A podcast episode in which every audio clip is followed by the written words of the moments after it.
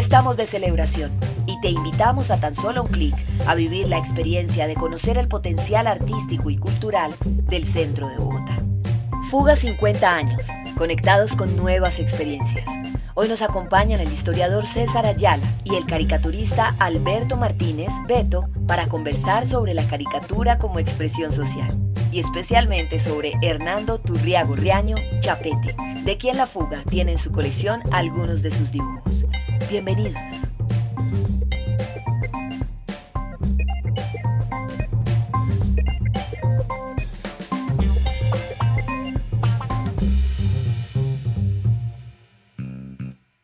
Cordial saludo, estimado César Ayala. Pues un, una honra conversar con, con Beto, un caricaturista de, de carne y hueso. También digo lo mismo hacia allá de un querido profesor historiador y qué, qué mejor poder hablar hoy de caricatura a través de la historia y de la gráfica, hablar de, de Chapete. Siempre me, eh, me ha impresionado la, la caricatura en, en, todas sus formas y, y ha sido eh, el estudio de la caricatura no de manera directa, en mi caso como, como lo empecé, sino la caricatura vista al lado de, de los textos, eh, eh, como, como explicando los textos. Colombia es un país eh, de mucha caricatura, de mucha tradición de caricatura. Uno podría decir incluso que, que el siglo XX hay menos caricatura que en el XIX pero la caricatura eh, tiene, un, tiene una gran tradición. Yo he pensado la, la caricatura como, pues como una cámara de, de oxígeno en un país eh, que ha sido tan, eh, tan de derecha de todas maneras. Es decir, Colombia ha sido un país conservador y la caricatura pues le permitió a la cultura oxigenarse. Los orígenes próximos empiezan con justamente con la censura. ¿No lo piensas así, Beto?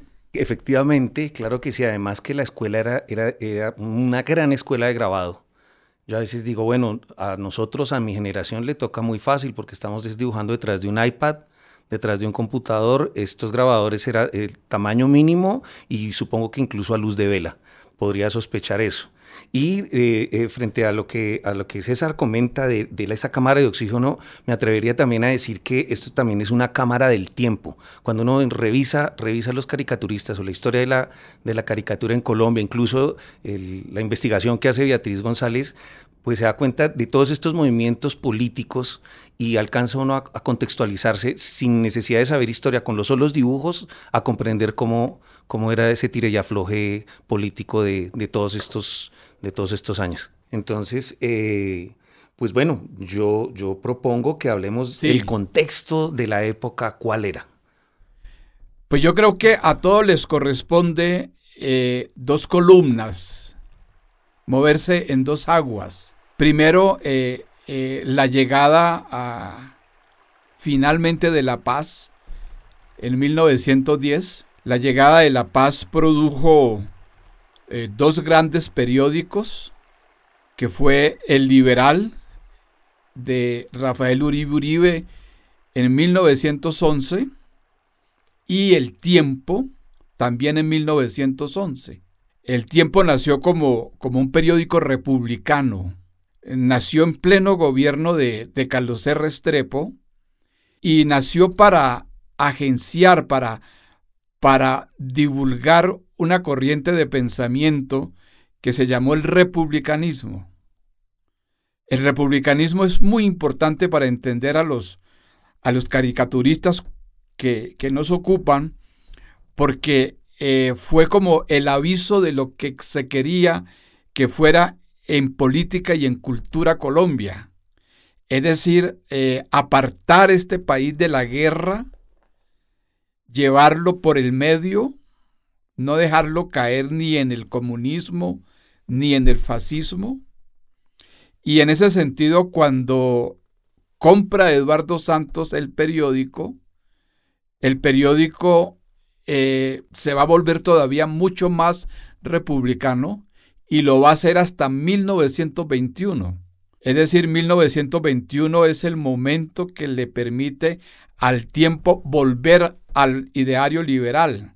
Ya había desaparecido por la muerte de trágica de Uribe Uribe el periódico El Liberal, entonces el periódico El Tiempo se convierte en el periódico más importante de Colombia, el periódico, diría yo, fuente de discurso, periódico que iba a ser imitado, el periódico mejor editado. Claro, era referente, era un referente. Era un referente, de tal manera que para la gente que trabajaba con Eduardo Santos, estar en el periódico era, no obstante que ya no existía el republicanismo, conservar esa corriente esa línea de republicana y de discurso, claro. Y a eso se debe, eh, diría yo, la llegada, el aterrizaje de, de Rendón y más adelante el aterrizaje de toda esta abanico de exacto tú esta, caricaturistas. Tú esta porque era una era una batería.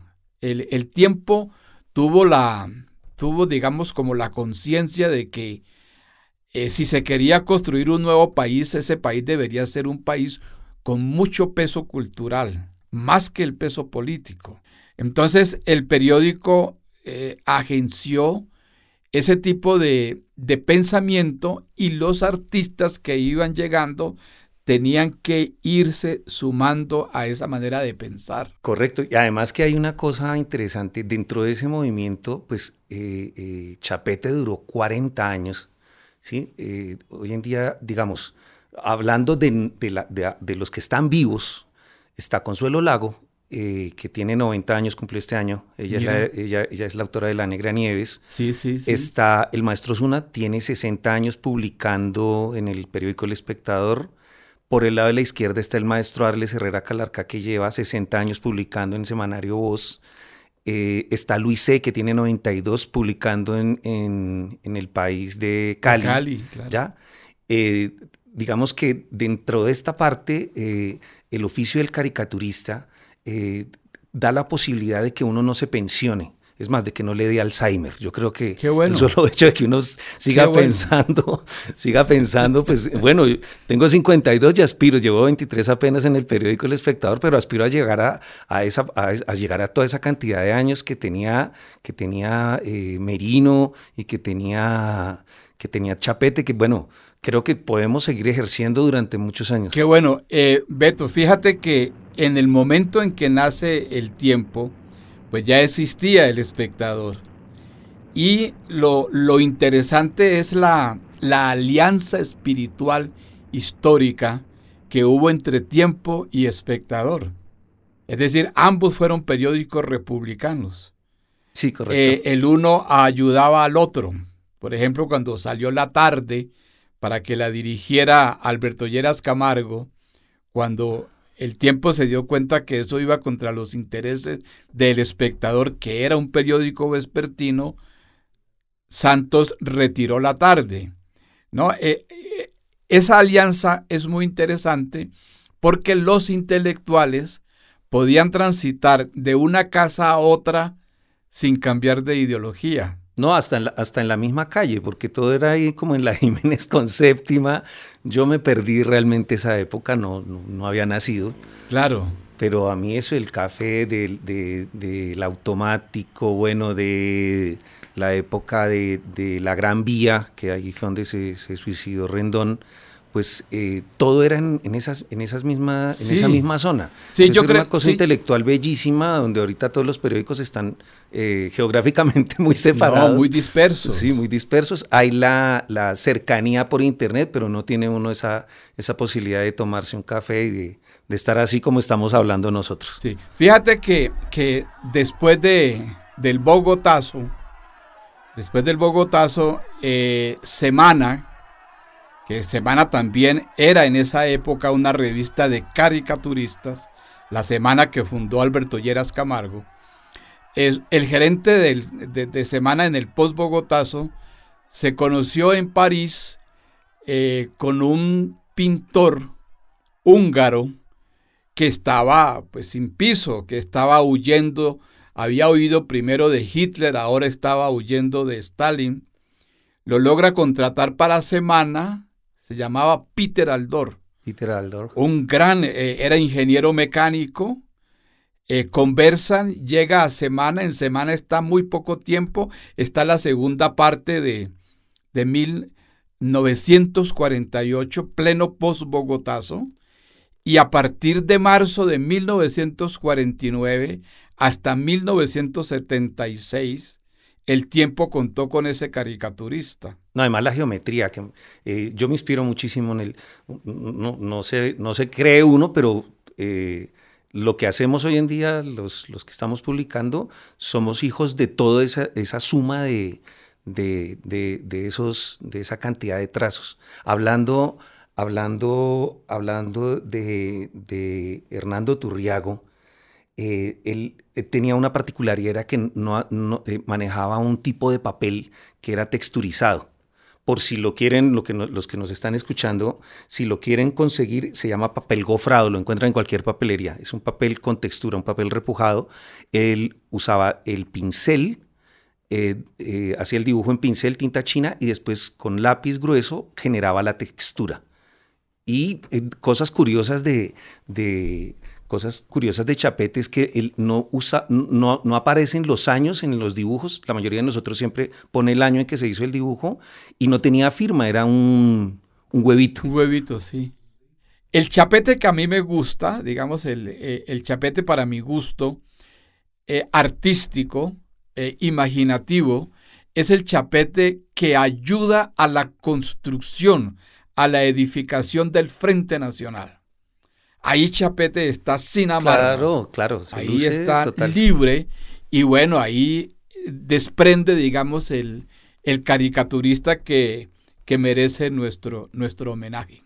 Hablando de eso, eh, eh, eh, me parece interesante saber que, bueno, el pensamiento liberal de, de Chapete, ¿sí? frente al pensamiento conservador de, de Gilberto Alzate Avendaño, que es donde hay una colección que, que pues, interesante que, que la podamos ver. Eh, no sé cómo llegaría esa colección allí a, la. Sí, eh, eh, es, una, es una gracia y es una pena. es una gracia porque pues que tenga una fundación con el nombre de Gilberto Alzate Avendaño, una colección, pues eso, eso, es, eso es muy bueno para, para esa casa, para la Fundación Alsatia Vendaño. No llegó toda, la parte que hay allí en, es, eh, corresponde eh, a la dictadura, lo que él hizo en la dictadura, y corresponde más o menos hasta el año, hasta los años 70. Pastrana y... Eh, sí, sí, más o menos hasta las elecciones del 70. la cobija es una, es una colección preciosa eh, son los dibujos directos que tú has, eh, has reseñado en esa forma. Digamos que tú, tú tienes la, la, sensación de tener en vivo ese material. Es un material. Él tenía una. Tenía unos. Eh, el, el, dominical que, era, que eran semanarios en la época prácticamente. allí había un suplemento literario y había un suplemento eh, digamos, político, los domingos. Y entonces eh, salía una, una tira de ocho columnas, más o menos seis caricaturas. Entonces era, digamos, tú abrías esa página y salía toda esa tira, pero cuando la ves en físico, antes de ser impresa, pues es impresionante porque, el tamaño pues, es mucho más grande. El tamaño, es, el tamaño es, eh, es grande. La otra parte de la, de la colección fue a dar, eh, fue a dar a el Museo Nacional. Correcto. Esa fue una, una unas caricaturas que, que donó eh, Teresita, una de, las una de las hijas de, de, él. Digo que es una pena, digo que es una pena porque eh, las caricaturas de Chapete hubieran podido haberse conservado en un solo sitio y, y era la posibilidad de haber tenido una... Claro, la serie, una serie completa. Claro, y además un museo o una exposición permanente que atrajera a mucha gente. Y no solamente eh, hay esas dos partes de la colección de Chapete, sino que continúa dispersa. Es decir, mucha gente, eh, ellos le entregaron, la familia Chapete le entregó caricaturas a, mucha gente. Correcto, ya hay algo interesante para los que no, eh, les voy a sugerir, los que nos están escuchando, eh, Editorial Planeta hace, todavía se consigue el libro. En, en, librerías de libros leídos encuentran de Editorial Planeta, se llama Chapete, sus mejores caricaturas, y justamente el prólogo es de don Hernando Santos Castillo, donde en el prólogo habla justamente de que eh, para, para, la época lectura obligada era leer a Chapete y a, y Calibán. Así de ese, de, ese, de ese calibre era la, era la cosa. Y eh, bueno, también cabe anotar ahí eh, que es, es, un tipo de dibujo que se entiende, incluso no, así no, no, no lea uno los textos. Yo creo que la parte, la parte de la dictadura es porque le queda, fue entretenida dentro de lo gráfico porque, porque la cara de, de, Gurropín, que era como le, le decía a Rojas Pinilla, eh, pues muy parecida, ¿ya? Eh, como dirían los españoles, quedó clavado con esa caricatura. Sí, sí, sí. Lo dejaba, lo dejaba plasmado. Eh, y empieza uno a ver esas relaciones de, de Álvaro Gómez Hurtado, de Pastrana, de Pastrana Misael, de Turbay, como, como, con el paso del tiempo todos tienen el pelo negro, ¿sí? Uno ya ubica a todos estos presidentes desde pelo blanco. Eh, eh, eh, de, hecho, Álvaro Gómez me parece en, esos trazos inconocible, porque pues eran los ojos muy saltones, pues es igualmente una, una caricatura. Y es toda esa época que yo, pues digamos, si nací en el año 68, para el 74, 75, yo ya veía el Dominical, ya veía el Magazine, eh, eh, era cuando venían las separatas, tanto el espectador como el tiempo, eh, el papá de pronto cogía la parte política y uno le dejaba la, las aventuras y, el suplemento, ¿no? Entonces, fue una época que, digamos, disfruté, empecé a imitar, porque así es que, así es que empieza uno como dibujante, a imitar, a imitar dibujos. Y, bueno, esa es la sugerencia. Si pueden encontrar el libro de Chapete, es interesante. Beto, eh, ¿cuál es tu, tu valoración de, Chapete como artista? Mi valoración de Chapete como artista eh, va eh, a, lo que venía mencionando al principio. En la, en, la, técnica se salió del esquema que usa Osuna, que usa la valoración estética de usar un papel que era corrugado, usar lápiz y tinta los demás, eh, bueno, Calarcá, Osuna, eh, Consuelo Lago, todos, todos ellos usan tinta china igual que lo uso yo. Eh, esa, esa, parte. Eso es lo, lo, estético que me, que me gusta y, y, repito, para la gente que nos está escuchando, se pueden meter en Google y ven la textura, ya van a comprender de qué estoy hablando es pintar primero con el pincel, tinta china, no usaba plumilla y después aplicaba lápiz, quedaba, quedaba, quedaba una textura muy, muy bonita, eh, pero era por el, por, el truco del, del, papel. Yo, eh, nos hace falta como, como un referente a propósito de referentes continental. Eh, pensar un poco, pensar la caricatura continentalmente. Creo que nos hace falta eso. Creo que después del trabajo de Beatriz González, eh, yo creo que hace falta como un trabajo comparativo que nos permita ubicar el lugar de la caricatura colombiana en la caricatura latinoamericana. Y lo otro, que, que, hace parte de una discusión que tuve alguna vez con, con Beatriz González, es que Beatriz González parte del principio de que nuestros caricaturistas son muy buenos. Y sí, yo, yo, no, yo no lo dudo, y, menos viniendo esa afirmación del artista que es Beatriz González. Pero yo le refutaba a ella ese principio, es decir, que para la caricatura no es suficiente con que el caricaturista sea bueno, sino que también el caricaturista ejerce una influencia eh, cumple un papel, interpreta una realidad. Es decir, eh, yo eh, sigo a Chapete y estoy seguro que, que la construcción negativa que hizo él de Rojas es muy difícil que un caricaturista la pueda hacer hoy, incluso por cuestión de derechos humanos. Sí, claro. Es decir, eh, eh, esa imagen negativa que quedó en el imaginario colombiano de Rojas, eh, pues se reafirmó en la mordacidad con que lo caricaturizó Chapete. Es decir, el caricaturista también puede destruir. Sí, claro, la caricatura definitivamente es una, arma, una arma de doble filo. Es, eh, eh, puede ser un arma terrible, terrible. Sin ir muy lejos, hace cinco años lo que pasó en, Francia con Charlie Hebdo es, es la consecuencia de, que a veces el humor puede ofender tanto a alguien que, al, al autor le puede costar la vida le puede costar la vida. Y en cuestiones de humor, también pues yo creo que hemos evolucionado. Digamos, hace años, hace años se hacía, se hacía chistes, caricaturas sobre las negritudes, sobre los pastuzos, sobre un pocotón de cosas que hoy en día ya, ya como que ya no nos da risa eso. Entonces, por eso es interesante eh, visitar estas colecciones de caricatura para, para que las nuevas generaciones comprendan cómo, cómo se manejaba incluso la sátira y el humor de aquella época a cómo se está manejando hoy en día.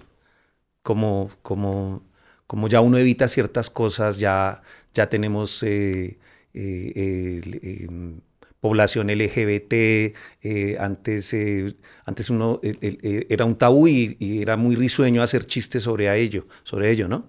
ya eso, eso ha cambiado también. Ah, qué interesante. Ha, ha cambiado eso. Qué interesante.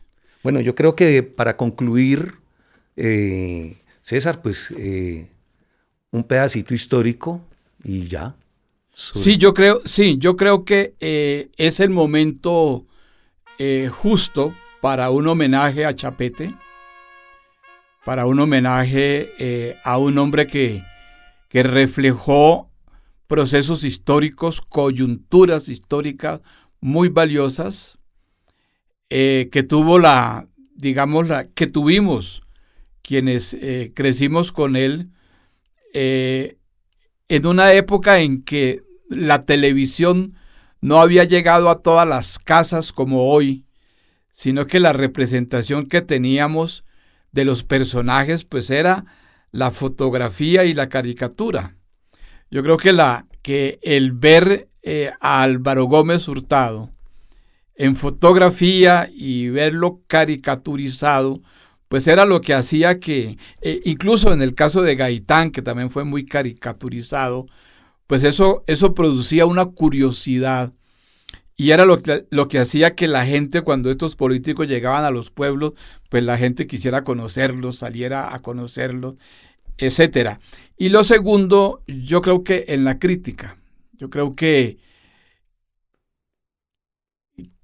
creo que allí, eh, allí hubo un país que, se expresó distinto de cómo se pudo expresar eh, por la radio y por la noticia, eh, por el artículo.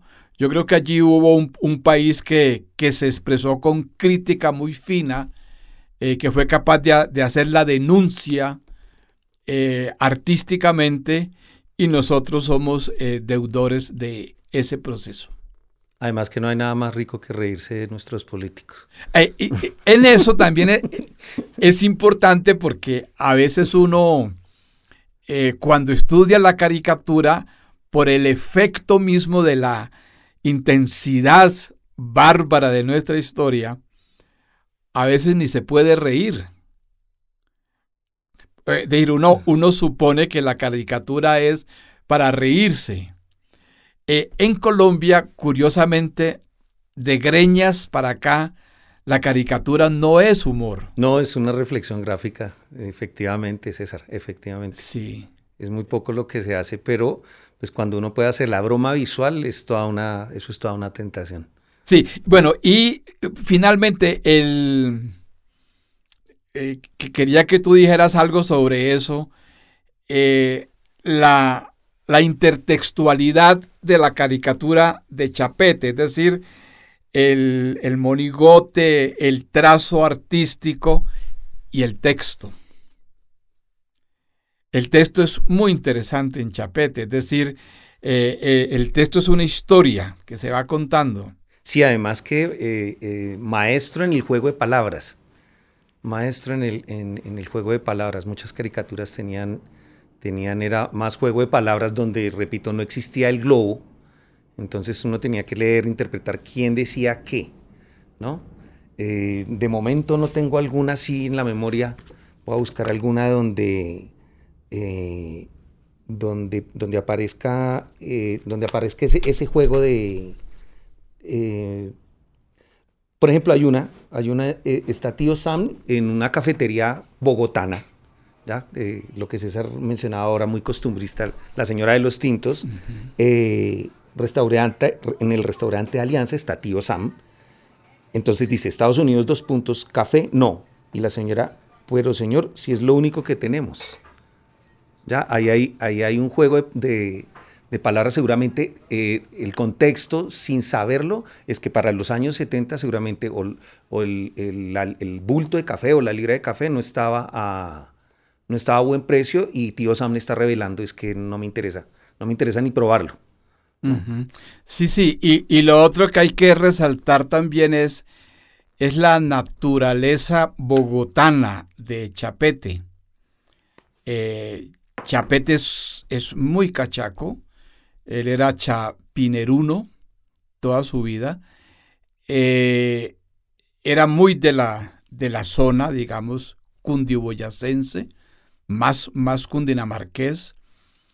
Y eh, con, una, con una tremenda costumbre de conversar con la gente cercana a Bogotá. Entonces eso le, lo connotó de una cultura popular de la que él hizo gala en los textos que te digo. Claro, claro, ahí, ahí es, interesante que, digamos, vamos a hablar de, lo de Latinoamérica. Eh, efectivamente, Chapete usa incluso la arquitectura bogotana de Chapinero los edificios, las casitas, la señora de la plaza de mercado, y eso hace parte de la identidad. Eh, ¿Por estoy haciendo esa, esa, esa mención? Es porque en el caso de, digamos, Quino, que murió, murió hace menos de un mes, en, en Mafalda y en los dibujos de Quino eh, se, se veía la arquitectura de Buenos Aires. Cuando uno lee Condorito, se ve la arquitectura de Santiago de Chile, tanto la parte de los restaurantes, la parte del pobre, eh, y sigamos con eso. Eso es un muy buen referente para, la caricatura que hoy en día ya se ha perdido. En el caso mío yo no uso arquitectura, no uso fondo, uso solamente un dibujo y ya quedó, lo que tengo que decir es en una sola imagen. Eh, pero eh, es, bueno rescatar eso porque eso le da a, eh, da a otros países una referencia de cómo es que, cómo es que vive uno o de dónde viene, ¿no? Sí, Beto, pero, pero también ese plano iconográfico es porque ellos vienen de la pintura. Correcto. Entonces, como vienen de la pintura, para ellos es muy importante el contexto en el que van a colocar, en el que van a colocar el objeto caricaturizado. Correcto. Sí, eso es. Pues bueno, yo creo que eh, solo nos queda pues invitar a, la gente a, que vea la colección. A la exposición, a que visite la fundación, la biblioteca. Y bueno, no, César, un placer inmenso poder, poder eh, hablar de Chapete. Eh, conocí muchas cosas que no sabía, pues siendo caricaturista, ¿no? Entonces me, me agradó muchísimo eso. No, a mí también no, no todos los días se encuentra uno con un caricaturista de carne y hueso. Y con un historiador. Muchas gracias, Beto, muy amable. Bueno.